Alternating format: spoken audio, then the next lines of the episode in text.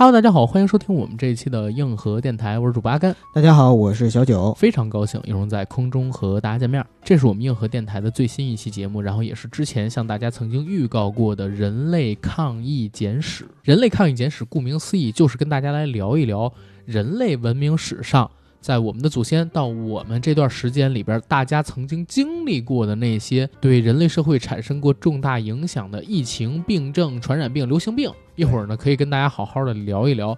不过在这之前，先做一个广告，那就是四月一号，我们硬核电台的小程序硬核班要正式在公众号硬核班长上边上线了，欢迎大家到那儿去逛逛。我们在硬核班的小程序里边开设了三个板块，其中有两个板块，我相信是大家比较关注的，一个叫做下架专区，我们把最近这段时间还有过去几年时间里边在某些平台给我们下架的那十几期节目全都给扔上边去了。第二一个专区呢叫做我们聊聊，每周都会跟大家做两三期时事的新闻热点短音频的解读，可能说每期十五分钟到二十分钟发给大家。然后我们的公众号恢复更新。欢迎大家关注，好吧，就叫做硬核班长，想去看的赶紧去看。然后想加我们微信群的朋友，可以加 J A C K I E L Y G T 的个人微信，让他拉您进群，和我们一起聊天打屁。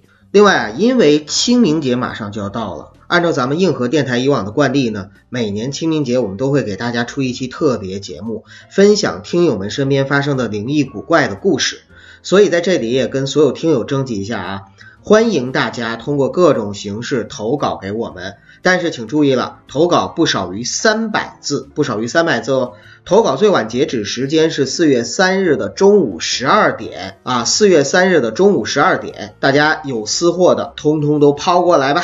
好，广告做完，进我们今天正式的节目。好累啊，让我们把那个目光呢穿越回人类历史的早期。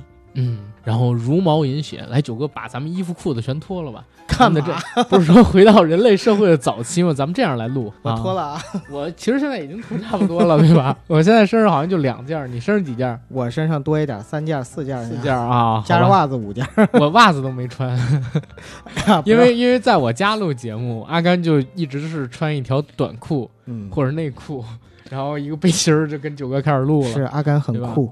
很酷，很酷，很酷。然后从来也不穿袜子什么的，在家，因为都是穿拖鞋嘛。哎，为什么要聊这儿？我们赶紧聊回这个传染病。哎，难道是要传染给你脚气吗？哎呦，不对啊，你有啊。哎，脚气不是传染病啊，也是传染病，是传染病。但是我们要抗，我没脚气啊。但我我有，但是我不是，你就别脱了。我们要抗疫，疫呢指的是不只是。传染病那么简单啊？它一定是一个流行病学史上就是属于是大规模的传染性的疾病。明白了，也就是说得是大规模的。对对对。那在你的认知里边，有哪些是属于所谓的大型的传染病呢？一，首先第一个死人一定要死的很多，在一个时间范围里边，在一个地区里边集中爆发，并且爆发了之后呢，它是统一的患病。然后传染性极高，并且呢，患病之后呢，死亡率也很高。这样的病症叫做瘟疫，古人可能统称为瘟疫。像我知道的什么鼠疫呀、黑死病啊、天花呀，然后某种流感、某种流感、某种流感。因为后期我感觉好像都是流感，都是流感啊，各种还有什么埃博拉病毒啊什么的，这种都是。明白。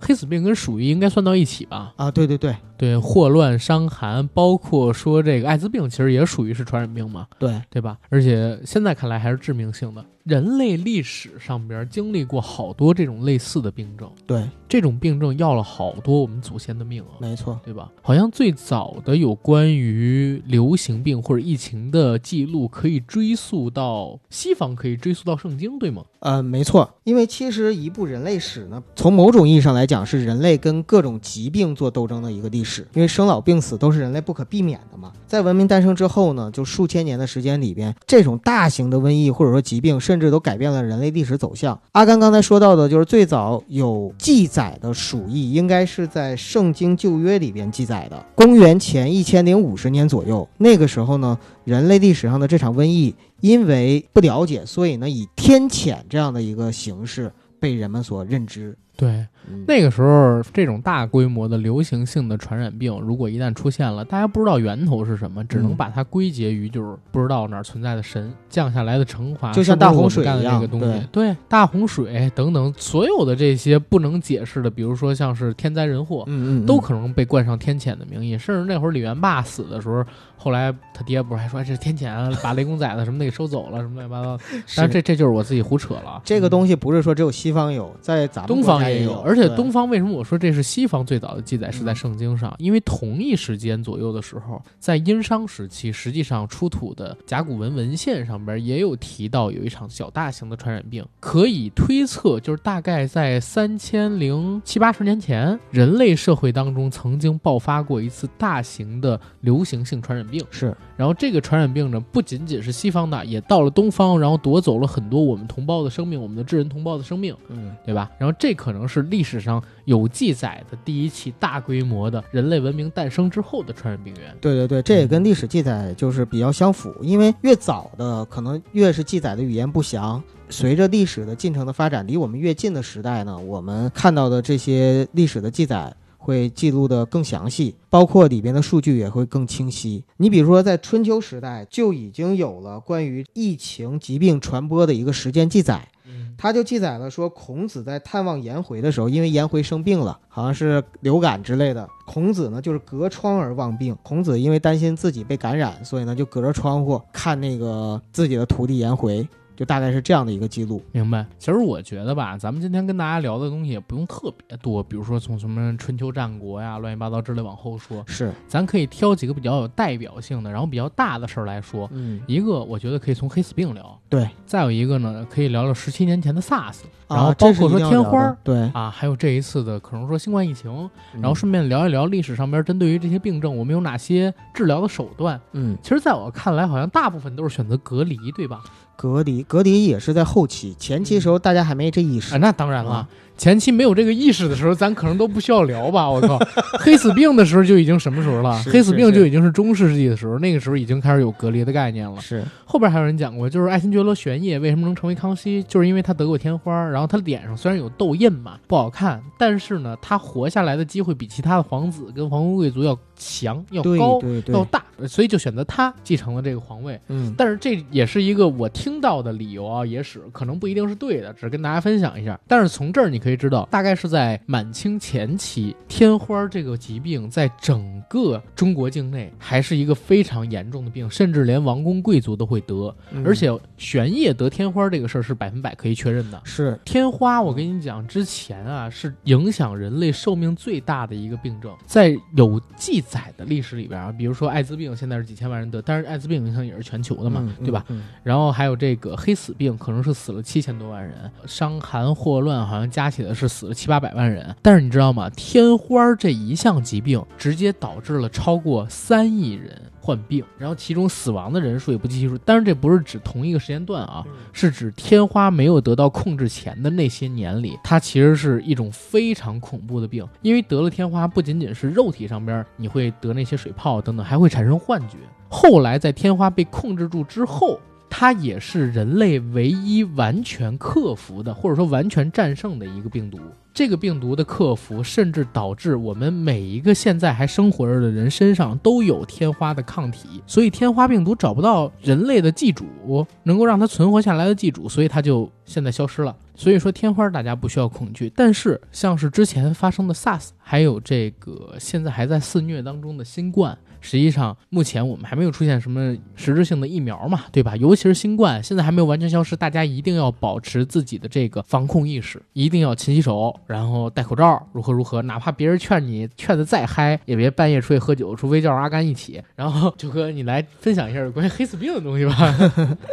人类跟瘟疫的抗争，它应该是一个永久性的事情。嗯永远完不了。我找到一个物调上面有数据显示呢，科学家估测在一共一百六十万种野外未知病毒中呢，我们目前知道的约大概是三千种，还不到就是所有的呃这些病毒的千分之一。而这些种的病毒呢，又不断的去进行各种各样的变异，嗯所以实际上呢，我们。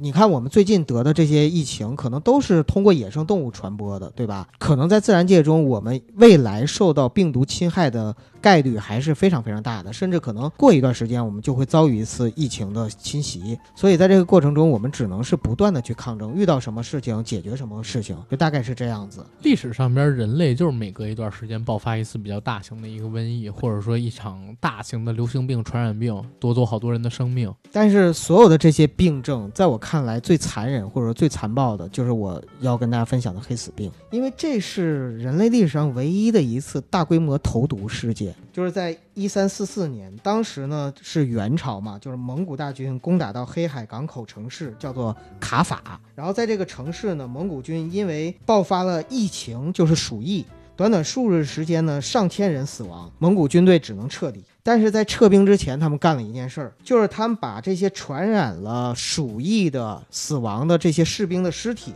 全都给扔到了卡法城里边。因为当时人没有这种就是疫情的意识嘛，也没有那种就隔离或者说避免传染戴口罩的想法，所以呢。这个瘟疫就经过难民和商人传到了意大利，不久之后就席卷了欧洲。到这个时候，人们才意识到鼠疫是一场人传人的传染病。而这场令人恐惧的瘟疫呢，在一三四七年到一三四九年，导致了整个欧洲两千五百多万人为之丧命，欧洲的人口减少了三分之一。这就是被后世称为“黑死病”。就是关于黑死病的传说非常的多，比如说有一种传说是在二零零五年的时候看到的，当时一个叫做布鲁斯韦恩的人，然后他去学艺，有一个武士大师告诉他说，他们的祖先带了这个 黑死病的人，然后上了船啊，然后怎么怎么样的，然后布鲁斯韦恩哇非常生气，不接受他的这个人生制度，然后跟他对抗，后来成为了蝙蝠侠，这是有关于黑死病的一种讲解，对吧？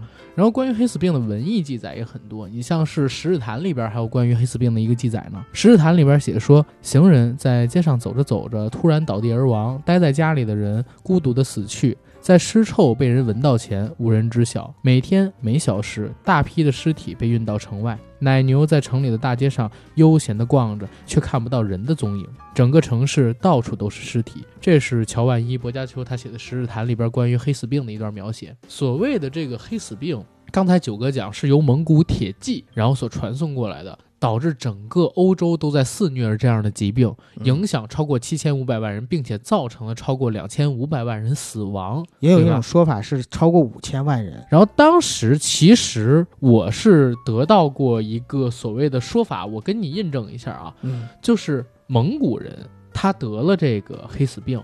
然后在西进的过程当中，把传染源带到了欧洲去，对吧？这是已经确认的。然后蒙古人停下了西征的脚步，然后开始往回走，穿着淡黄的长裙，蓬松的头发。然后说说说说说歪了啊！但是他们回到了这个亚洲之后，为什么没有传开这种疾病呢？就是我听到的那个说法，说可能是因为中医。刚才说的这个事儿说完了之后，我首先想到的是，蒙古人既然能把尸体扔到城里，就说明他们知道这个会有感染性，所以呢，一旦是他们军中发现有这种症状的人，可能迅速的就给扑杀，或者说就地掩埋、焚烧掉了。嗯。相当于是因为残忍有效的隔绝了这个疾病的传播啊，真的难啊。嗯，对，因为鼠疫它这个东西是包括飞沫传染啊、气溶胶啊、空气传染也能够传播。而且包括是啥？包括是你在把尸体扔过去的时候，接触它的那些人怎么怎么办？而且就是这个传染。病毒性传染是不分人的，万一是王公贵族、蒙古的某一个大汗出征的将军得了什么的怎么办？嗯嗯，就是肯定是有隔离。但是黑死病为什么没有在亚洲大规模的爆发开来？我我看到那只是一篇文章，我不知道是真是假，是一个猜测。有帖子说是因为当时就是来宋朝的时候，就是他们带走了中国的中医文化，然后等等等等的东西，然后把这个流行源给克制住了，所以最后才导致黑死病没有在亚洲这块然后泛滥开来。讲的是这个，我觉得这个是有道理的。真的是有道理，因为中国传统的医学，它提倡用中草药进行消毒和杀菌，对，并且呢，对卫生防疫呢也做了一些理论总结。比如说，葛洪的《肘后方》里边，他就主张说去除气意，就是说他这个气指的就是空气，就是空，在肘后方里已经意识到了空气可传播，可以飞沫可传播，所以呢，就是有六种方式可以去，比如说焚焚烧啊等等，就是用六种熏草药的方式能够阻止空气传播。明白。而且我现在也是这么认为啊，你。你看这次发生新冠疫情之后，凡是有中医文化的国家，嗯那其实可控性都比较强一些，致死率也没有那么高。你比如说像是韩国，还有中国啊，然后包括说中国的台湾省，其实目前的话致死率都没那么高，包括它的治愈率也比较其他国家要高。实际上是因为有中医文化嘛，嗯，对？吧？中医在传染病这块儿，反正历史上边国内爆发了那么多起所谓的很大的传染病源，它也有这个一定的抗疫史。对，而且实际上，在我看来，中世纪包括就是所谓的工业革命之前，我们的这个中医理论虽然现在很多人不认同，但实际上在中世纪时期啊，我们是远超西方的对，好像啊、西方那边还放血呢，对吧？没错，放血疗法是一个。另外，我知道的啊就是中世纪医学冷知识，其中有一个就是说，在听诊器发明之前啊，嗯，医生怎么样去听诊呢？就是把耳朵贴到那个妇女的那个胸口，然后去进行听诊。为什么非得是妇女？她听男的不也这么听吗？是，但是女的她也那么听，对不对？就是说，哪怕你是那个王公贵族，你要是生病了，大夫去治怎么办？有的时候听不清楚，还得脱了衣服听，啊，就是贴着肉听，就是说明很落后嘛。因为我们那时候都望闻问切了，对不对？对寻脉嘛。对，寻脉，然后包括就是说给公主什么 王妃啊，都可以隔着帘子什么的。啊哎，对这我跟你这么讲，悬丝诊脉是真的对呀，啊，那个我真见过。你想悬丝诊脉，一边在悬丝诊脉，一边在隔耳 倾听，对，对吧？所以就是说，那个西医在工业革命之前确实发展的挺落后的。就真的是在最近几百年，对吧？然后才猛烈的发展起来。最起码，反正我认为，在黑死病肆虐的那个时期里边，中医药领先他们很久。虽然到目前为止，中医有很多东西你不能用科学去解释，哎，好像那些大型的流感什么的，很多疫情，我看到的那个物料里边都指的是西方的爆发性很高。哎，而且我我有这么一个认知啊，啊我前两天你我跟你讲啊，最近这段时间我接触到谣言也挺多的，我不知道我知道这是不是谣言啊？来，有人说不管是什么病毒造成的流感，只要它本质上边病状上边有相近，然后国内的这个什么板蓝根啊、三黄连、双黄连啊什么的，都有一定的抗拒性嗯，啊，说这是中医的药理所导致的，就是说只要是属于流感病症的，都可以用这个顶一顶。然后，当然治愈性可能没有那么高，嗯但是它的这个治疗效果会或多或少有一些。明白。就是他们所研究出来那个板蓝根啊，还是什么双黄连，好像是在就是有呃不恰当说法，好像一种有普世价值的，针对于各种流行性感冒的病。但这也解释了，就是为什么在每一次出现类似的危机的时啊、板候，蓝根跟板蓝根和双双黄连都会炒一波。呃对，但是还我我后来我回想一下，好像还真是哈。虽然我对中医不懂，我对西医也不懂，但是我刚才说的这些可能是谣言啊，大家千万别我我们大家完全相信，欢迎打脸说对，只是道听途说。欢迎打脸，也啊欢迎指出一些证据来。嗯，但是我还真是看了看历史上边，你看得 SARS 的时候，还有前些年就是甲流、H1N1 什么 H 的，一 N 一好像双黄连跟这个板蓝根什么乱七八糟的东西，这些中医的药啊，别管是中成药还是什么，确实或多或少会有点用，不一定能治愈，但是可能会缓解一些效果，甚至预防什么的，它都可能会有用。你看这次新冠也是，，对对，没错没错。嗯嗯，嗯，所以这个是本身药理上面问题，好像西医上边是讲究一病一药，对但是中医呢不是，中医虽然是千病千方，但本质上边是属于这个药的剂量是不同。它实际上都是为了激活你人体的免疫功能，让你就是相当于你无论喝板蓝根也好，双黄连也好，两方面，一方面呢是提高自身的免疫力，另一方面呢是你心理作用也会好一点。啊，所以但我觉得这这个心理作用现在还是占的比较少的啊，真是啊，没没准儿板蓝根就补五行呢，是吧？神医来了，你你知道有补补这个五行的，不知道有补星座的，对不对？所以你看西西医就讲究不出来这个治是疗我我确实不知道，有什么星座所以。我觉得生肖比那个星座要科学的多吃羊肉补白羊，吃牛补金牛，啊。然后那个那天秤怎么补啊？吃铁补铁，啊，那我是天秤，我得吃块铁吗？你什么座，九哥我？射手座我吃啥你？你是射手座，晚上多晚上多努力啊！射手上是吗？谁说的？你真恶心，怎么这么脏？讨厌。双子座怎么办？双子座哎，对，双子座可以吃一个菜，啥？就是那个广东里边好像叫妈宝还是什么东西，它是两个子，念一个念一个字，好像叫妈宝还是什么东西，我忘了。啊那那这我也不知道。就是子是儿子的子，两个子合在一起嗯嗯念。它那个那个东西还有，我前些日子去那个呃，不是前些日子，前两年去那个七爷牛腩嗯，清汤面，就是陈小春开那店，它里边专门有一个这样的菜，还挺好吃的。我觉得双子座你就喝双黄连就行了。双 双黄连，双黄嘛不这个。哎呀，然后还有什么做？哎，就别什么做了，我要回来，回来，回来，哎，回来疫。情，说疫情啊，接着说这个黑死病，呃，然后说到我之前看到的那个说法，说有关于中医对于黑死病它有这个治愈影响，所以导致黑死病并没有在亚洲这方面去蔓延，对吧？对，但是在整个欧洲，黑死病是真的泛滥了。首先说是一三四七年的九月，这是有文献记载啊，黑死病攻陷了意大利西西里岛，两个月以后经水路传染到了北部的热那亚跟法国港口城市马赛。又过了大概四个月，它就是在一八四八年的一月份的时候，威尼斯还有比萨双城也被破了。三月份，意大利的佛罗伦萨也沦陷。这会儿，整个意大利都是黑死病。紧接着，他又通过人口密集、商行川流的一些城市，经水路、陆路四面开花，辐射到了欧洲各地。比如说，像是普罗旺斯、巴黎、诺曼底、莱茵河、巴塞尔、法兰克福、科隆、汉堡，整个法国、英伦岛，还有。我们所说的北欧波罗的海、东欧的各国，并且在两年之后开始远征俄罗斯，并且攻陷了墨西哥。就这么几年的时间，整个欧洲一个街区还有一个街区，一栋房子接一个房子，都写着一个 P 英文字母。这个 P 就是警告路人说这屋子里边有黑死病人，把他们隔离了，让大家赶紧逃。整个欧洲大陆还有大不列颠岛都成为了人间炼狱。我天，嗯，就像《石谈》里边写的嘛，说尸体被掩埋或抛弃到海上，丢到坟场，被弃在太阳底下任其腐烂，因为没人敢碰。但是你丢到海里，可能说影响更恶劣，然后遭到野狼、狼狗的吞食。天主对人类简直是残酷到极点，是当时那个时代里边很多人对于黑死病的评价。因为在中世纪的时候，西欧的人、欧洲的人还是把黑死病当成是天谴，当成是上帝降来的一个惩罚。你比如说，有一个叫让辛格的威尔士诗人，他曾经写过有关黑死病的一个诗，是这样评价的：我们看到死神就像一团黑烟一样飘到我们中间，这是一场屠戮年轻人的瘟疫，一个不会怜香惜玉的幽灵。痛苦的根源是我腋窝里的淋巴结，滚烫、恐怖，不管出现在哪里，总是痛苦。还有我的尖叫，这是陛下的重负，这是愤怒的结节，是白色的肿瘤。然后这个鼠疫严重到。造成了整个欧洲的人口危机，死亡两千五百万人，占整个欧洲和西亚人口的四分之一。黑死病在人类历史上是属于最致命的，因为它的，因为它整个的流行时间很短，但是一次就造成了两千五百万人左右死亡，而且这只是欧洲啊，对吧？真的很吓人。是阿甘，你知道一九一零年的时候，咱们国家也发生过鼠疫吗？这个我不知道。一九一零年的时候，在咱们国家的东北。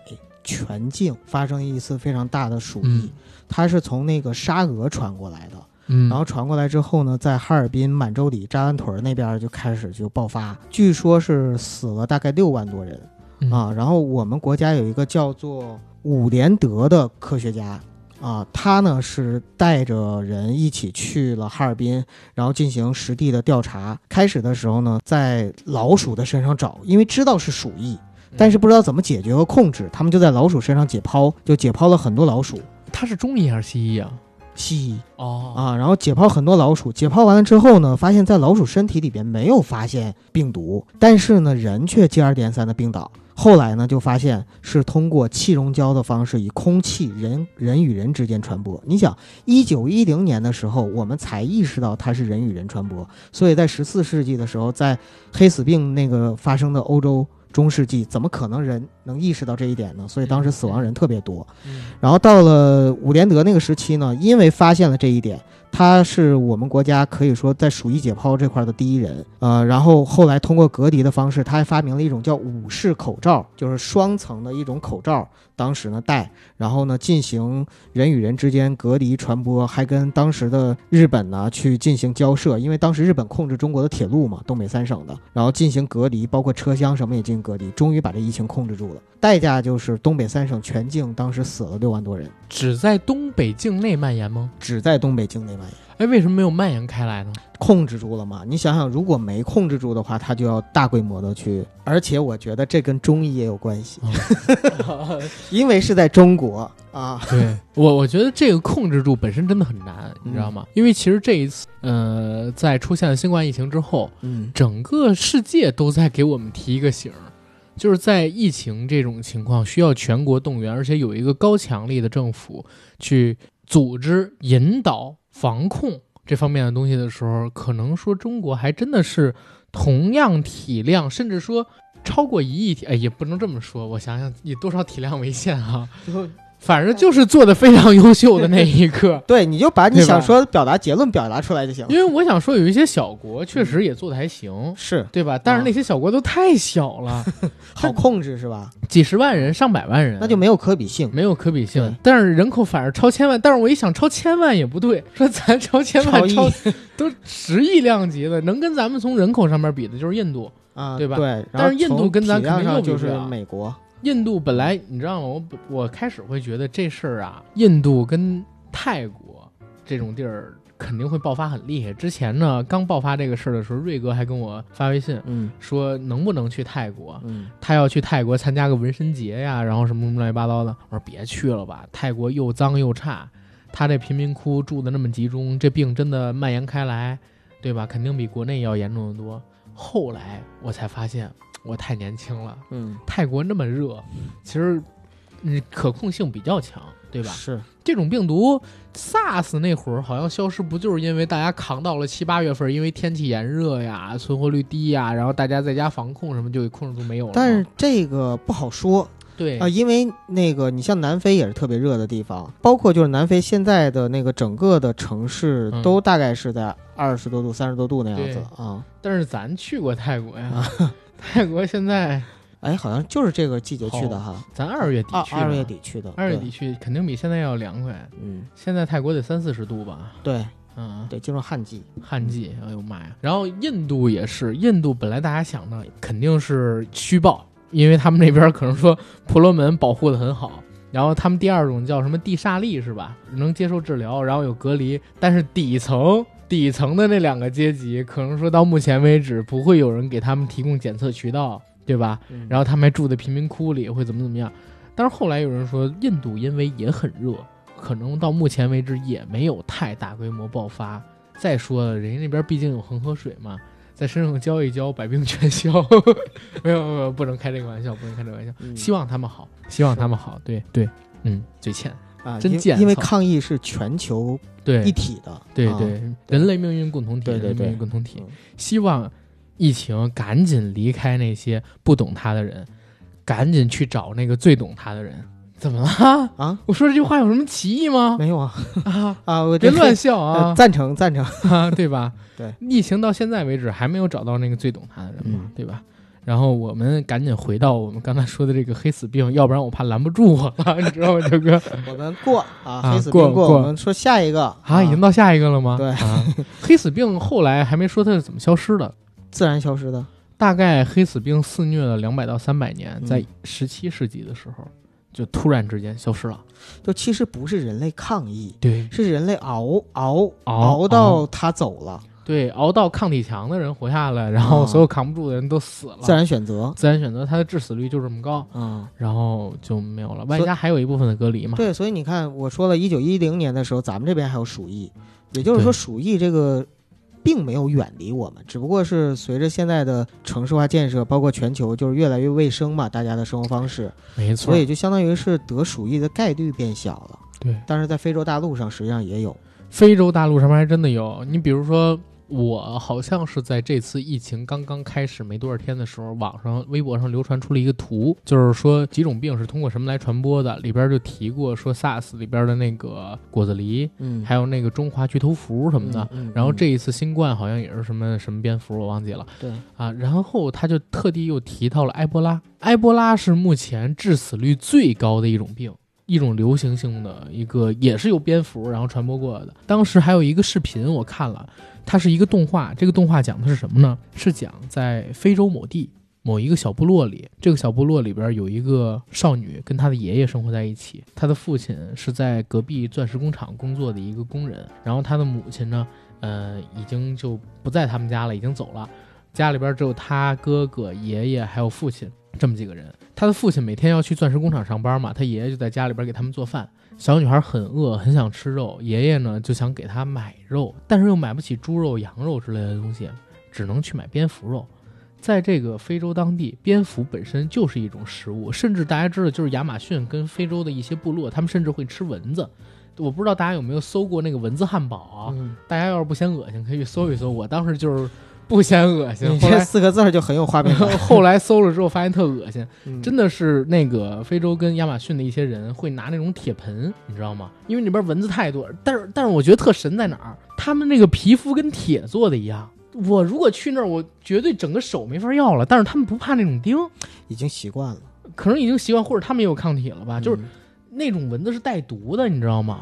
就是也可要咬我们普通人一下，可能都会发烧。嗯但是咬他们一点事儿都没有，而且他们身上也很少有包。我看他们就是拿那个铁盆在那个树丛上面乱舞、乱舞、乱舞，舞个两分钟，然后把这个铁盆拿到手里开始刮，铁盆的盆底就会刮下了一大堆蚊子的尸体，嗯然后捏成汉堡放在油里去煎，嗯就是做成那种汉堡肉。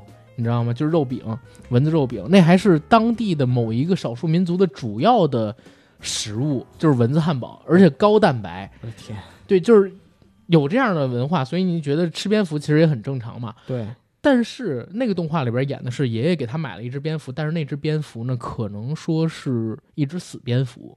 为什么要买死蝙蝠？因为死蝙蝠比活蝙蝠要更便宜嘛。然后爷爷就买来给自己的这个孙女吃。爷爷在处理这个蝙蝠的时候，你要不小心切伤了手，自己的手碰到了这个蝙蝠的血，嗯但是还是把蝙蝠做熟了，然后给女孩吃。然后这里边没有讲那个熟蝙蝠的肉有可传染性啊，讲的是其他事儿。说，但是过了几天之后，爷爷呢就开始发烧，然后伤口呢手上那个伤口不愈合，反而流血越来越多，而且他身体里边开始他发现的那种就是蓝紫色的淤青肿块儿，然后他的眼睛开始变得昏厥，然后整个人的意识开始变得不清醒，伴随着发烧等等等等的东西，然后吐血，身上的伤口开始迸裂，然后甚至出现了一些从来没有出现过的口子，开始往外迸发这些血液，应该还有呕吐、腹泻之类的，呕吐、腹泻，而且嗯吐那种就是颜色也，反正这个这个不说。小女孩儿跟小女孩的父亲碰到的这个东西，因为你知道埃博拉还有另外一个艺名叫什么僵尸病毒，什么乱七八糟的东西，嗯就是它本身会引起人身体的腐烂，然后还呕吐什么的，很像那个我们看到的丧尸嘛。小女孩跟她的父亲碰到的这个东西，这是发生在上个世纪八十年代还是九十年代的一件事情，然后没多久传播开来，埃博拉就变成了一个影响非常大的病毒。到目前为止也没有找到真正能治疗埃博拉的东西。埃博拉它主要是通过液体体液来传播，所以你要是还好，万幸就是它不是通过空气传播的，嗯它太可怕了。它也不像流感，就是虽然也有致死率，但是第一呢是它实际上是能治愈的，嗯第二呢是它没有说说碰到就死，沾着就亡。但是埃博拉是你感染了之后，很快就会出现很可怕的症状。有人叫病毒之王给埃博拉，对，所以就是一旦出现的话，就会非常恐怖。它最早是在七十年代的时候，哦，在、七十年代在苏丹和刚果金那一那些地方被发现。明白。你看过黄秋生的一个电影叫《伊波拉病毒》吗？啊，我听过啊，没看过。看过，啊，你看过我看过。啊？你小时候受过什么样的 那因为那个片子不是恐怖片儿，嗯，啊但是应该听这名字，他演的也挺恐怖吧？也不恐怖，啊，它是个三级片儿，难怪你看过 它是个三级片儿，然后它里边也没有鬼什么的。啊我我可以给你讲讲怎么回事。那个那个东西也有点恶心，嗯就是黄秋生呢本人在一个，哦、我有点可我有我有可能会把这个片子跟那个八仙饭店人肉叉烧包的那个剧情搞混啊。嗯嗯嗯，因为我确实是好多年没看了，好小的时候看过。没事，你说如果里边有我记得的情节，就是八仙饭店，啊，我不记得的就是有有没有在肉上挖一个洞那个？呃，我我我没记得哦，反正他在哪个后厨什么的工作，啊。然后特别恶心的那么一个人，就是特别猥琐，然后等等等等的。嗯后来呢，他自己好像是感染到了这个埃博拉病毒，然后还强奸了这个饭馆老板的老婆，呃，然后怎么怎么样，后来导致他们家人全都死了，嗯在非洲当地的那个老板一家人全都死了。黄秋生呢，明明有这病，但是却逃回了国内，嗯逃回了国内，还找了自己的情人，跟自己情人打炮，然后等等等等的东西，各种打哈欠，然后催吐嘛，就传播然后打喷嚏，啊，对，把这个往外去传播。后来大家发现，我操，伊波拉病毒就是从黄秋生他嘴里出的，而且黄秋生本人你知道吗？他是属于那种超级感染者还是怎么样？就是他自带抗体免疫了，但他他是携带者，但是他不是那个也得病，因为那个病得了之后很快人就死嘛。但是他感染了之后，他其实没事，他就是携带这个病毒，但他自己好像没什么太大的问题。明白。这是那个伊布拉病毒，好多年没看了，我真的快记不清楚剧情了。我觉得这个，而且我都是跳着看的，看某几段儿 这这嗯可能就是他那个就是属于是影视上的改编吧啊。啊，因为真正的超级携带者很难找啊。对，啊。那没准就是某一个香港人吧。但是反正当时就是你可以从这儿看到，在那个年代就有伊波拉病毒是，啊，香港叫伊波拉，我们这边叫埃博拉病毒。对对对吧呃，也叫伊波拉或埃博拉出血热对啊、因为它主要的症状就是出血。那里边讲的那个人的死状还是挺惨的，嗯，因为他最开始是看到那个黑人的尸体吧，然后那个黑人的尸体是肠穿肚烂的，然后身体流脓啊，嗯等等等等东西。后来他因为他死掉的那几个人也是一样的，但是他特讨厌黄秋生演的那个人真的是个变态，你知道吗？他自己得了这个病，他也知道自己会导致别人死亡，还回去跟他情人打炮。而且是而且是装着自己不知道这个事儿，然后回到了国内嘛，对吧？啊，这就是主动传播啊，这个，所以我说他跟人肉，他跟人肉叉烧包很像，啊，这俩都是变态对啊。哎，但是你说到埃博拉了，我就想提一提，就是嗯埃博拉病毒确实能体现人类的抗疫了。嗯因为它跟像鼠疫什么的不一样的地方在于，它发最早是在非洲发源，并且呢，就是后来呢，在比如说八八十年代的时候，包括就是两千年代初，嗯还有二零一八年，都曾经在非洲，比如说北非啊、西非啊，很多地方都发生了埃博拉病毒的这样的疫情。发现了这个疫情之后啊，就是全世界所有的这种医疗组织全都去复原，并且呢是提供大量的呃物资、人员、科技手段去去进行就是有效的防范和治疗。当然，我个人觉得也是各个国家害怕这种病流出非洲。就是流向非洲大陆以外的地方，然后导致就是全世界范围那个那个感染，那肯定是一个非常恐怖的事情。对，但是不管怎么样，这个事儿，因为说实话，你在非洲，无论是苏丹还是刚果金这种地方，其实挺落后的，也对挺贫困的，根本就没有能力去解决这个疫情的危机。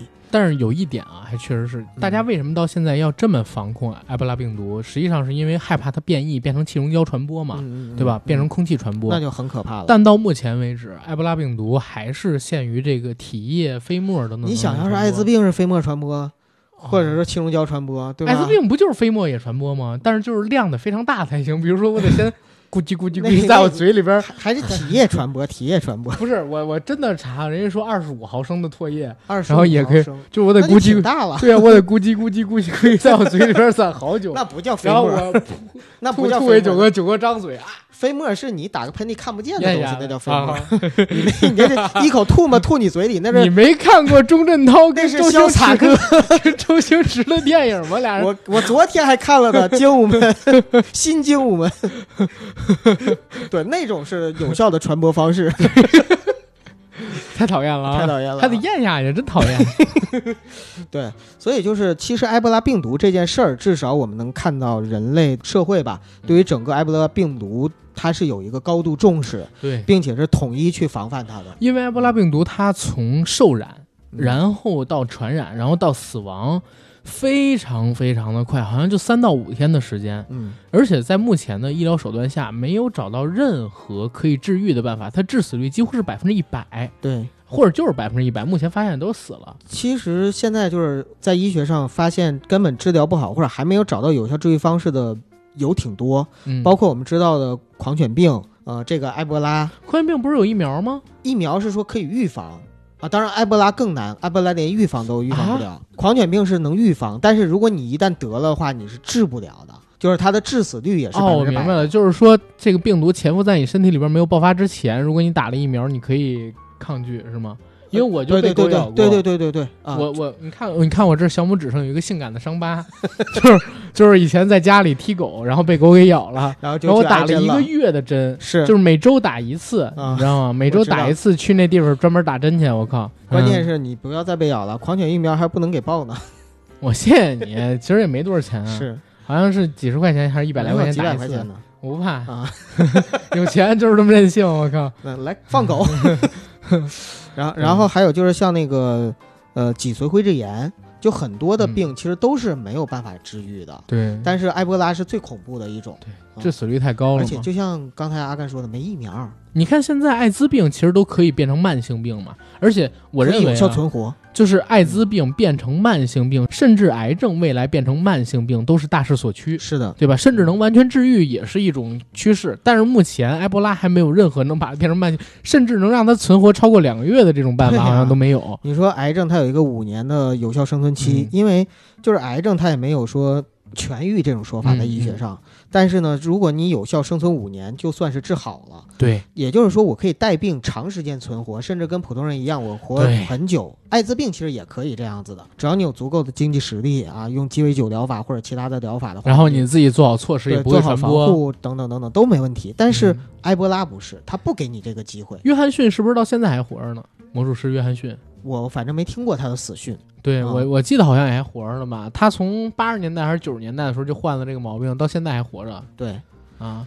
所以你就可想而知，艾滋病它的一个生存概率还是挺高的。嗯，嗯、而且他现在生活还挺健康，因为号称他这辈子睡过五千多个女人，在他犯病的那个时候，呃，嗯嗯嗯，在他发病的那个时候，到目前为止可能就保持在四千多个这个左右的数量上面，没有再继续下去了。嗯，查理辛也是艾滋病嘛，是的，是的。但是查理辛到目前不也还存活吗？他一二年就已经确诊了。因为艾滋病本身是获得性免疫综合症，它实际上只是让你的人体的免疫功能出现了问题，啊，对，但是实际上它本身并不是说直接导致你出现什么疾病。哎，但是好像说得了嗯艾滋病之后，年纪越大风险越大，当然，因为你嗯抵抗力力越越低了嘛。对，对，然后还有一点，就是我听说艾滋病它是从这个黑猩猩身上来的，是，所以就网上一直有一个传言就是说，第一个怎么样得艾滋病的？但是有人说是某一个什么探险家，或者说某一个医疗团队里边的人，在跟猩猩搏斗的时候沾染到猩猩的血，这可能是一种，你知道就是那个西班牙流感吗？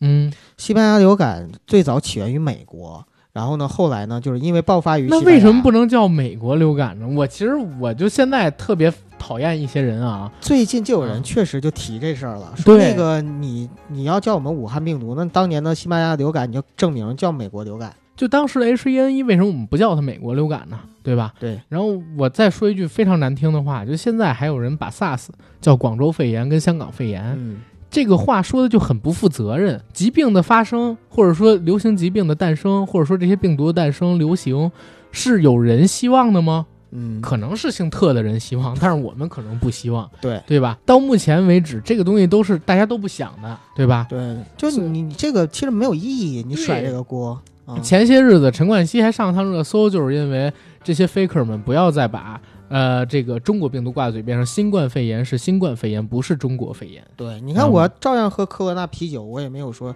因为这个我就不喝了，对吧？对 关键是啥，你知道吗？就是前些日子我还听到一个称呼，就甚至都不叫新冠肺炎，叫中国病毒。这个中国病毒它就有很多种解释，你知道吗？就是变得有一有，反正我可能是我心态有点敏感了。就是你，你哪怕叫中国肺炎都行，或者叫武汉肺炎，我不行，不是，我都觉得比中国病毒要舒服一些。它它实际上就含有很大的歧视在里边。这个中国病毒其实它有泛指意义，对对对可能指的就不单独吃这个病了，对吧？说白了就是你话中有话，注意你说话的态度。但我我要说的不是这个，我要说的是就是西班牙流感的时期啊，有人猜测啊，因为西班牙流感是一种变种，嗯，它实际上呢，其中的一部分是来自于鸟类的禽流感，另一部分呢是来自于野猪身上的那个病毒。然后你想，人类为什么会得鸟类和野猪的病毒融合之后的病毒呢？嗯嗯其实主要可能还是吃出来的。嗯，但是吃的时候可能是一个人，他同时遇到了这个鸟和这个猪，然后呢，把猪塞到了鸟胃里边做这个肚包鸡。反正就是可能都吃了，然后呢，嗯结果这个病毒呢进行了变异，两种病毒，一种禽流感病毒，一种那个呃猪身上的病毒融合到一起。哇你你要这么说，我也只能想到肚包鸡。难道真的也也是中国厨师？啊，算了，这个不说了，反反正就是，其实你大自然里边吧，就像我刚开始说到的数据，有一百六十多万种病毒，对，然后很多都在野生动物身上出现，包括我们说这蝙蝠身上有病毒，为啥蝙蝠不死啊？对吧？它们是可以携带这些病毒的。对，然后呢，人类跟自然界的这些野生动物发生接触之后，一定可能有机会感染到，谁都防范不了。其实有人评价说，人类就是地球身上的病毒，走到哪儿毁到哪儿，走到哪儿毁到哪儿。是。嗯，一点没毛病，我觉得。啊你看，咱们又吃地球的血，无所谓，喝它的水，用它的油只要我们但凡我们没离开地球，我们就是地球的孩子。啊，对，咱们把这地球妈妈吃的都头秃了，那最后我们不还是回归地球？然后然后让它得了白癜风，好多地儿都发尘白。归尘，土归土，最后还是地球的。然后关键是，呃，让地球妈妈呼吸的空气都变得浑浊了，你知道吗？靠很逗，很逗，很逗对对对，嗯。然后说回这个呃病情。刚才我们说到的就是黑死病，你也提到所谓一九一零年代当时东北的一个病情对，啊，然后我这儿提到了可能说是 SARS 嗯，跟埃博拉埃啊。其实我觉得咱们还可以提提天花儿，天花你就想提玄叶呗。不只是玄叶，天花实际上是一个蔓延全球的病情。哎，天花和麻风症是一个吧？不是一个，不一样吗？不一样。哦，它跟麻风哎有点像，但不是一个。你知道我小的时候，同学有人得过水痘，啊，这个我知道啊啊。水痘你你你你看人得过吗？我看人得过，挺我挺好像小时候也得过，不是不是，我不可能，你肯定你脸挺光棍的。我小时候看过别人得过啊，啊，我觉得得水痘挺挺恶心的。呃是嗯，脸上起那小疙瘩是吧？而且那个小疙瘩还流脓。水痘嘛，嗯，是 你就别提那水字儿了。那次是我真的留下就是挺大的一个阴影。嗯我们班的一个女生，然后我们去看的，她脸上还得蒙纱布啊，然后什么乱七八糟的，挺挺难受，真的挺难受。关键就是得完了之后脸上会出现你不抓就行，你不抓的话，那痘印儿很淡很淡很淡。它要是那破了嗯就很淡，因为它那会自己消下去，好像是嗯，啊、我小的时候，你看这儿，九哥，我给你看看光荣的印记。我这儿有啊啊，那没事儿了。我刚才说给九哥看看我胳膊上边那个针针孔印儿是吧？啊，这个中国大陆小孩应该都有吧？啊，哎，但是你从这针孔印儿能想想，咱长大了多少？当时就是一个针印儿，现在变成这么大儿，是吧？嗯，对，嗯，天花真的是一种就是很神奇的疾病。为什么叫它神奇的疾病呢？是因为这个疾病它本来致死率非常的高，也导致了很多人死亡。但是到目前为止，它又是唯一一个真正被人类所战胜的流行性疾病。所以天花这个疾病对于整个人类的历史来讲，都是很特殊的一个疾病。没错，嗯，你像是我们从小看一些影视作品里边，当时就已经讲到过，哎，天花儿影响很大，甚至影响到整个这个中国王朝的更迭，对吧？而且天花也是一种很强的烈性传染病，这种烈性传染病是经呼吸道黏膜侵入人体的，就是飞沫或者直接接触。飞沫跟直接接触会涉及到空气传染吗？这我得真的问问九哥，你知道吗？飞沫是啊，飞沫不就通过空气传播的吗？空气传播，你你以为是什么？空气传播就是通过飞沫传播的。而且天花呢，主要是经由呼吸道黏膜进入到人的身体里边，一般就是通过飞沫吸入或者直接接触而传染。它的潜伏期平均是大概七到十四天，然后高烧、疲累、头疼、心跳加速这种类似于流感的症状，但是过了两三天之后，他的脸上、手臂上就会起那种特别典型的红疹，而且这种红疹也类似于痘状，你知道吗？也类似于豆状，而且我因为搜这个资料的时候，还在网上看到的这个示意图，真的就是好恶心，而且而且这据说啊，还不是还不是很严重、很重口的那个东西，啊，我看到了，这个这个果然好恶心这这个真的好恶心，而且说严重的那个会更恶心，对吧？嗯，而且天花的治疗呢就很晚很晚很晚，大概到了呃二零一八年，针对天花的特考伟瑞才获准使用，但因为天花早就已经绝迹了，没有大规模临床应用的经验，人们怎么消灭天花呢？九哥你知道吗？就是通过种牛痘嘛。对，嗯，没错，种牛痘，但但是在种牛痘之前还有种人痘。人啊，就是人感感染了之后的那哎个。，对，这个人痘的说法是什么呢？就是呃，我们宋朝最早发明的，就是中国的宋朝人是在一千多年前就发现有一些得了天花的病人啊，把他们身上那些痘泡给挤破了，然后把他们那个痘液简单的给弄下来，弄下来之后呢。然后以这种呃小量的、少量的，然后等等等等的，让人先去得了。人得了之后会感染轻型天花，但是治愈之后就不会再得严重的天花了。这个当时看起来又大胆又重口的预防方法就叫做人痘。嗯，这种方法呢，其实降低了呃天花的发病率还有死亡率，也是世界上公认最早记载的就是疫苗接种史。明白。后来这方法也传到了欧洲去，但是人痘的缺点就是失败率有点高，就是说白了，有人可能真的就这样感染了，不是都是感染，但是就不一定是轻型。对，有的人就直接死掉了。感染，对，没错。嗯，所以失败率高，一旦失败，健康人就患上真的这个严重的天花，得不偿失。后来大概是到了十八八世纪末期的时候，一个英国的医生叫爱德华·詹纳，感染到跟其他人群比啊，乡下的这个染过牛痘的挤奶工很少会感染天花。牛痘是什么？就是牛身上的类似于天花一种病症，其实是属于同源，对吧？但是是因为在牛身上做起来，牛呢也不会受到什么影响，只会在人跟它接触的部位产生一些所谓的脓包，嗯而且全身症状很轻，很快就好，还没后遗症，所以他就怀疑牛痘可以预防天花，于是他就把这个牛痘的豆泡液，然后给自己的孩子接种。据说他跟自己的妻子还因为这个闹得不可开交。嗯发现了就是天花病可以用牛痘接种到人体，然后去抵抗。两年之后，他就公开发表了这个所谓的文章，可以预防。从那儿之后开始，牛痘接种的这么一个事情就软到了全世界，嗯软到全世界，所有人全都是用牛痘接种，然后对抗天花。后来基本上天花这个病症就没有大规模的爆发出什么流血死亡性的事件，明白。甚至说咱们国家解放了之后，就在中央政府领导下广泛实施了全民种豆计划，嗯就是每个人只要是登记在案的，每个人都种痘。后来大概是在六零年的时候，跟缅甸接壤的一个小村子里边，发现了咱们国家有记录的最后一例天花病人，也就是说到现在七十年了吧？对，七十年，然后哎六十年，六十年。六十年只发现了这么一例天花病人，到目前为止还没有新增。然后七七年，全世界最后一例自然感染，就是非人为导致的感染天花的，在非洲索马里被发现。后来七八年，有一个英国人叫帕克死在实验室里，是因为他实验室里边有天花病毒，他做研究的时候，他做实验的时候没控制好。嗯然后到了八零年的时候，世界卫生组织正式宣布人类消灭了天花，同时在全世界范围内停止了天花疫苗的接种。在那之前，天花是人类历史上边的一个大难题。在克服了它、宣布消灭了它之后，它是人类历史上唯一一个真正意义上抗拒成功，然后消灭掉的所谓的病毒，就是天花。对对对，后来在一九七九年十月二十五号，人类定这一天为天花绝迹日。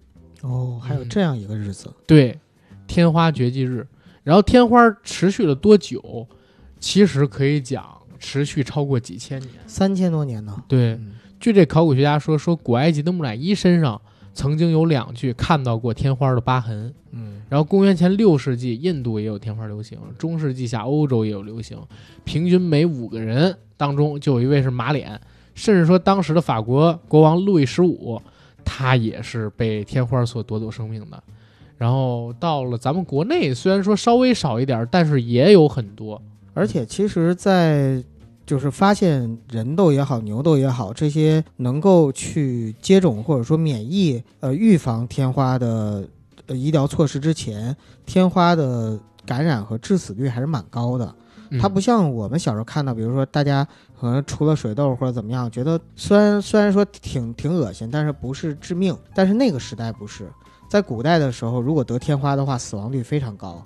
所以呢，天花在近三千年的时间里边，也夺走了无数的人类的生命，几亿人嘛，对吧？？嗯，说出来是一个数字，但你要真看见几亿人，真的好吓人还好不是一起，啊、还好不是一起。对，那就同时。同时造生的肯定是黑死病最多，两千五百万人，同时就是很短时间内，大概几十年时间里边儿，是的，嗯，甚至好像，哎，第二次世界大战有没有黑死病造成的人的死亡人口多呀？呃，我觉得都没有啊。行，天花就说到这儿吧，我们再聊聊霍乱吧。嗯，嗯，哎，说霍乱之前，我倒想说一个事儿，哎，哎，就是大概是在一九五七年，曾经有过一个叫做亚洲流感的东西，曾经在国内这边爆发过一九五七年，啊。啊这个病呢叫做吸血虫病，你可以搜一下，就是这个血吸虫吧，小学课本学过，叫血吸虫。啊，对对对对对，啊，这个病呢叫做血吸虫病，在咱们国家曾经爆发过。九哥，你知道这个吗？这个有印象，小的时候学过。就是当年好像是在长江流域吧，呃，就是就是江南地区，我对，然后就是有那种血吸虫病，嗯，呃，我小的时候印象就是这种血吸虫，它是水里边的一种虫子，寄生虫，嗯，嗯然后进入到人的身体里边，就能够导致人死亡，挺恐怖的。有我小时候留下过阴影，就是导致我在很长一段时间里边不敢下水，呃，你是在什么地方看？是课本里还是是课本里。哦，嗯没错儿，因为五十年代的时候，当时中就后来国治过了。对对对，中国就号称有一个叫做消灭血吸虫病的一个计时的东西。得了血吸虫病的人，你知道会什么样吗？九哥？肚子特别大，没错儿，就是真的很啊恐怖，大肚子，不管是小孩儿、男孩儿很瘦，啊、对，大人还是女孩儿，身上很瘦，但是肚子很大。而且血吸虫病在这个中国已经流行了大概超过两千年。当时就是五十年代的时候，毛主席号召就是消灭这个血吸虫，甚至还做下了指示，叫一定要消灭血吸虫病，很有很有时代感啊。啊，甚至还写了首诗叫《送瘟神 》，叫“借问瘟君欲何往，只传明烛照天烧”，就是全国开始消灭这个血吸虫运动。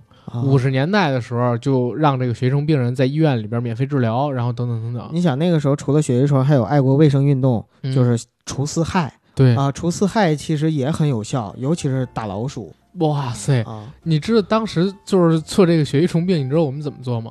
你们还做不是不是，你知道当时为了弄这个血吸虫病，就是全国人是怎么做吗？啊？血吸虫不是寄生在一种叫做丁螺的这么一个呃螺类里哎，边吗？对对对对对对，啊，然后全国上下就去抓这个丁螺，然后把这个丁螺全都用这筷子什么的去检测，一个一个的检测，一个一个的检测，然后全民灭螺。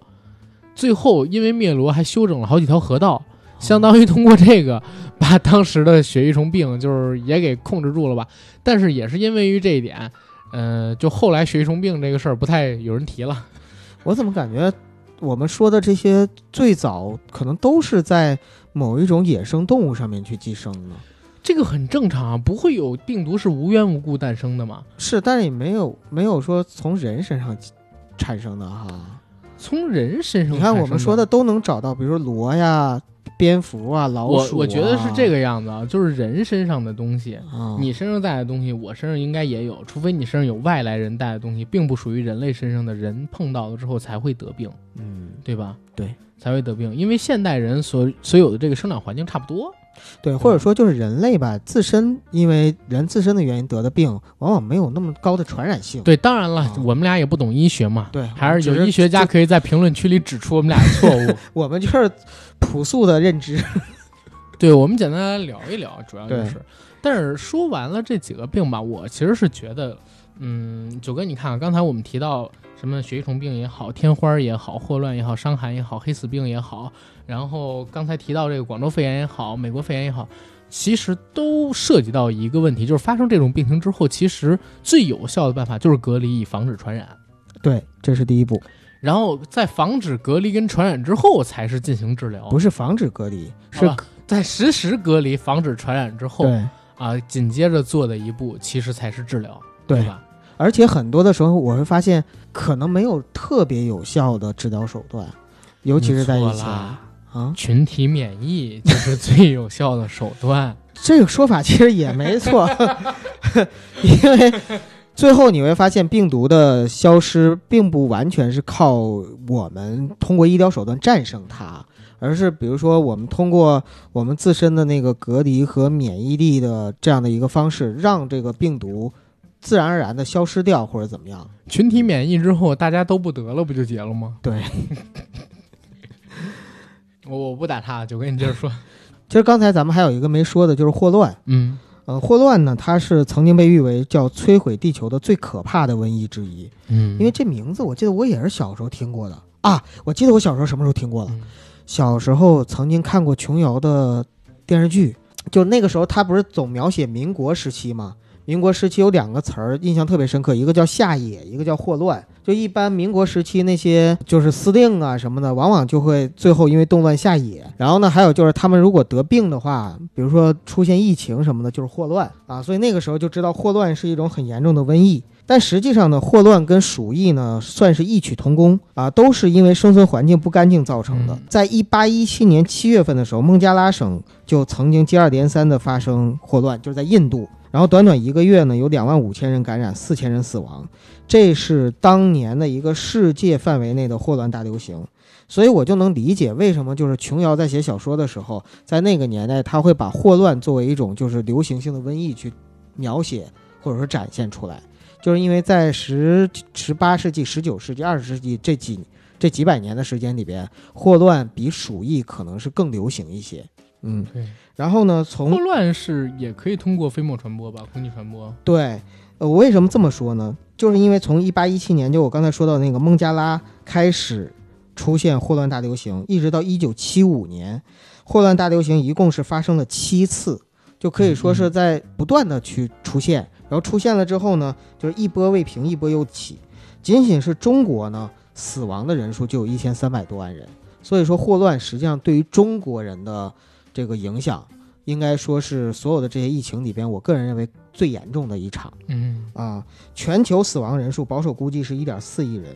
我在解释阿甘刚才说那个问题啊，就是霍乱一开始的时候，大家也是在查，就是它到底是因为什么传染的。然后正是因为很难查出来这个传染源，所以才出现了很多的死亡数据。到后来人们才查出来，霍乱是因为水源污染所致啊，啊，也就是通过水水来传播的。所以大家开始去整理水源，包括你看我们现在就是喝的都是干净自来水水化水啊等等的。在这样的情况下，人类才终于让霍乱渐渐走出了我们的视线。哎，霍乱这个毛病其实对我而言很遥远。对我也很遥远。对，就是霍乱这个词儿都好久好久没，好像一直是停留在影视作品跟文学作，呃，影视作品都少，影视作品一般提的都是伤寒，对吧？或者说提这个就是天花儿啊，然后国外是黑死病。霍乱这个词儿好像一直听到就比较少，然后哎，其实咱们还可以提一提，就是简单带两嘴伤寒。啊，伤寒也是。嗯，伤寒好像是一种病菌，是吧？在我感觉，怎么觉得伤寒跟流感很像呢？主要是好多这个所谓的文学家，嗯，然后艺术家，好多得伤寒的，你不觉得吗？对对对，好像我小的时候觉得得伤寒是一个挺有文艺范儿的事儿，对吧？还有这个得肺结核的，就痨病，肺痨。对痨病的那种，哎呦，那个时候琼瑶小说里也是啊，对吧？林黛玉据说就是你这别老提琼瑶阿姨行不行？我小时候候跟关键林黛玉好像就是肺痨对，啊。呃，林妹妹就是对咳血。这过去的痨病是只有肺痨才叫，不是只有肺结核才叫痨，对对对，还是说其他也可以叫痨病好像是肺结核才叫痨，啊？因为你要咳嗽、吐血。吐血，然后使不了劲儿，一使劲儿就难受就不行，所以就干不了活儿什么对对乱七八糟的。对对对，所以就说身体弱就是痨病。特文艺这个病。对，就是好多这个小姐姐，然后会得小说里边儿、电视里边儿，就是动不动就咳血，一咳血就是有痨病，嗯，然后什么在身上，包括那个谁《庆余年》里边那啊个女主角啊林婉儿，后来给治好了，什么乱七八糟的。是是是但也是说她有痨病嘛，但啊，对，那是因为就是范闲他在现代社会他知道就是治治疗肺结核应该怎么治。啊，对，嗯也就是说，其实这是肺结核吗？是就这个啊确实就是人类已经找到了有效治疗肺结核的一种方式。嗯，嗯嗯嗯，所以它就也不再是成为一种就是死亡率特别高或者人谈之色变的一种。之前在古代，就是你得了肺结核就得一直控制，虽然说不至于马上要你命，但是你一辈子都得咳。我特别清楚记得，就是呃，《庆余年》里边呢，就是小说里是这样写的，说林婉儿啊得这个病，大家都不让她吃东西，让她嗯吃特别清淡的，啊，电视里也有，然后又喝水什么的。但是呢，实际上那个范闲就让她吃鸡腿，吃好吃的，说你把抵抗力就是多吃好吃的，把抵抗力给抵抗住了。所以当时林黛玉就是因为没有这么一个明白人林黛玉那会儿，我还记得那红楼里边让她喝什么？啊，让她喝米汤，对，就越清淡越好哎，对，让他喝清粥、米汤什么乱七八糟的。你说你都没有力气去抗抵抗这些病毒了，你怎么战胜它？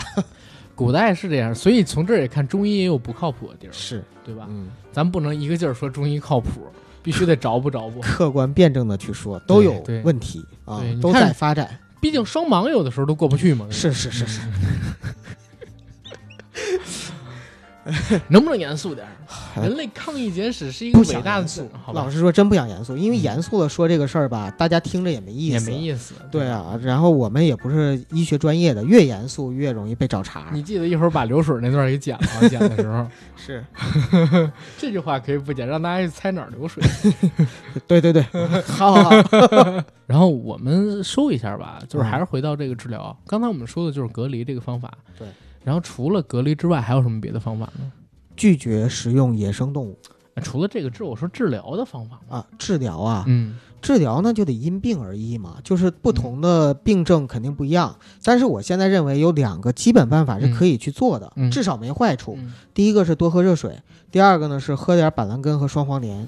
这个跟治疗没关系。我觉得到目前为止，其实有几个方法是历经过这个历史经验证明的，嗯，就是哪哪些方法？移接治愈者的血清，啊对吧对，没错没错。啊，这是一种。第二一种治疗的方法呢，就是嗯，别管是中医还是西医之争啊，放开它，然后喝点板蓝根，喝双脸，不不不不能开玩笑啊。嗯第二呢，就是遵医嘱，嗯然后听号令。你比如说这一次，我觉得咱们全国上下做的特别好。嗯，对吧？实际上，在这个封城号令出了之后，大家宁愿在家里边哭 哧哭哧在抖音上爬蛆，是吧？都没有出门啊，都没有出门啊。少数被出门的人也都劳逸结合了嘛，对吧？这个劳是坐牢，是是劳逸是是疫情的。谐音梗对，病毒会自己找到那个懂它的人的。啊对，而且人类我觉得真的会找到出路，就大家有点信心。对，有点出路，大家不要太担心，easy so easy。嗯，然后马上日子苦日子就快过去了。对然后虽然国外的很多朋友们还生活在水深火热当中，但是在这儿我给你们加油，给你们鼓气，呃，你们一定要战胜疫情。我们呢就先行一步，嗯、看看电影啊，吃吃饭啊，然后在远处用精神给你们鼓劲儿，好吧？助威、嗯、是春天来了，夏天还会远吗？不远，绝对不远。嗯啊，然后我觉得我们今天节目可以到这儿了吧？可以。嗯，可以到这儿。希望大家有一个欢快的对于，呃，疫情这段被隔离时光的记忆，有一些不好的记忆，嗯、也让它随风而去，永远把这份感动留在我们的心里。这是我们这一代人吧，可能几十年嗯对才会经历的这么一件事儿，或者上百年、一辈子才经历的这么一件事儿，也说不准。没错。然后真的也算是见证历史，然后这也可能是中国崛起的一个契机，等等等等的。嗯，就是希望大家可以铭记这段时光吧。然后回到我们的广告，大家想加群的加 J A C K E L Y G T 的个人微信。然后我们的小程序硬核班已经在公众号“硬核班长”就叫“硬核班长”哦，上面上线了。刚刚录了一期《公知之耻》的付费节目，在四月一号当天下午上线。然后也欢迎大家到那上面去听一听。我们聊了最近秋晨啊，然后詹青云啊，然后过去的罗永浩啊，然后还有一些其他的公知聊的一些当时的一些大史规划啊，什么乱七八糟的。对吧？具体的东西就不好在这期节目里边跟大家说了，想听的去听，定价也很便宜，比某些平台要便宜很多。还有一点啊，就是咱们小程序上边有什么大家要反馈的功能上边的错误，或者说有没有什么需要我们再帮大家优化的地方，请向我们提，我们赶紧去跟这个开发人员沟通，还是可以升级的。后续啊，希望大家可以在评论区里边给我们调出来。同时，感谢纽扣、星星。哈哈哈！三个帮我们制作小程序的朋友，好吧，嗯，谢谢大家，拜拜再。见。